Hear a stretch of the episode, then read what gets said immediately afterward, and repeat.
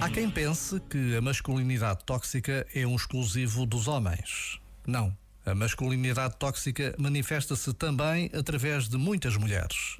Mais do que um comportamento masculino, é um traço da nossa cultura. Numa versão muito básica, afirma algo como: Homem que é homem não chora, não sente, não mostra fragilidade. Isto transparece na cultura de muitas organizações.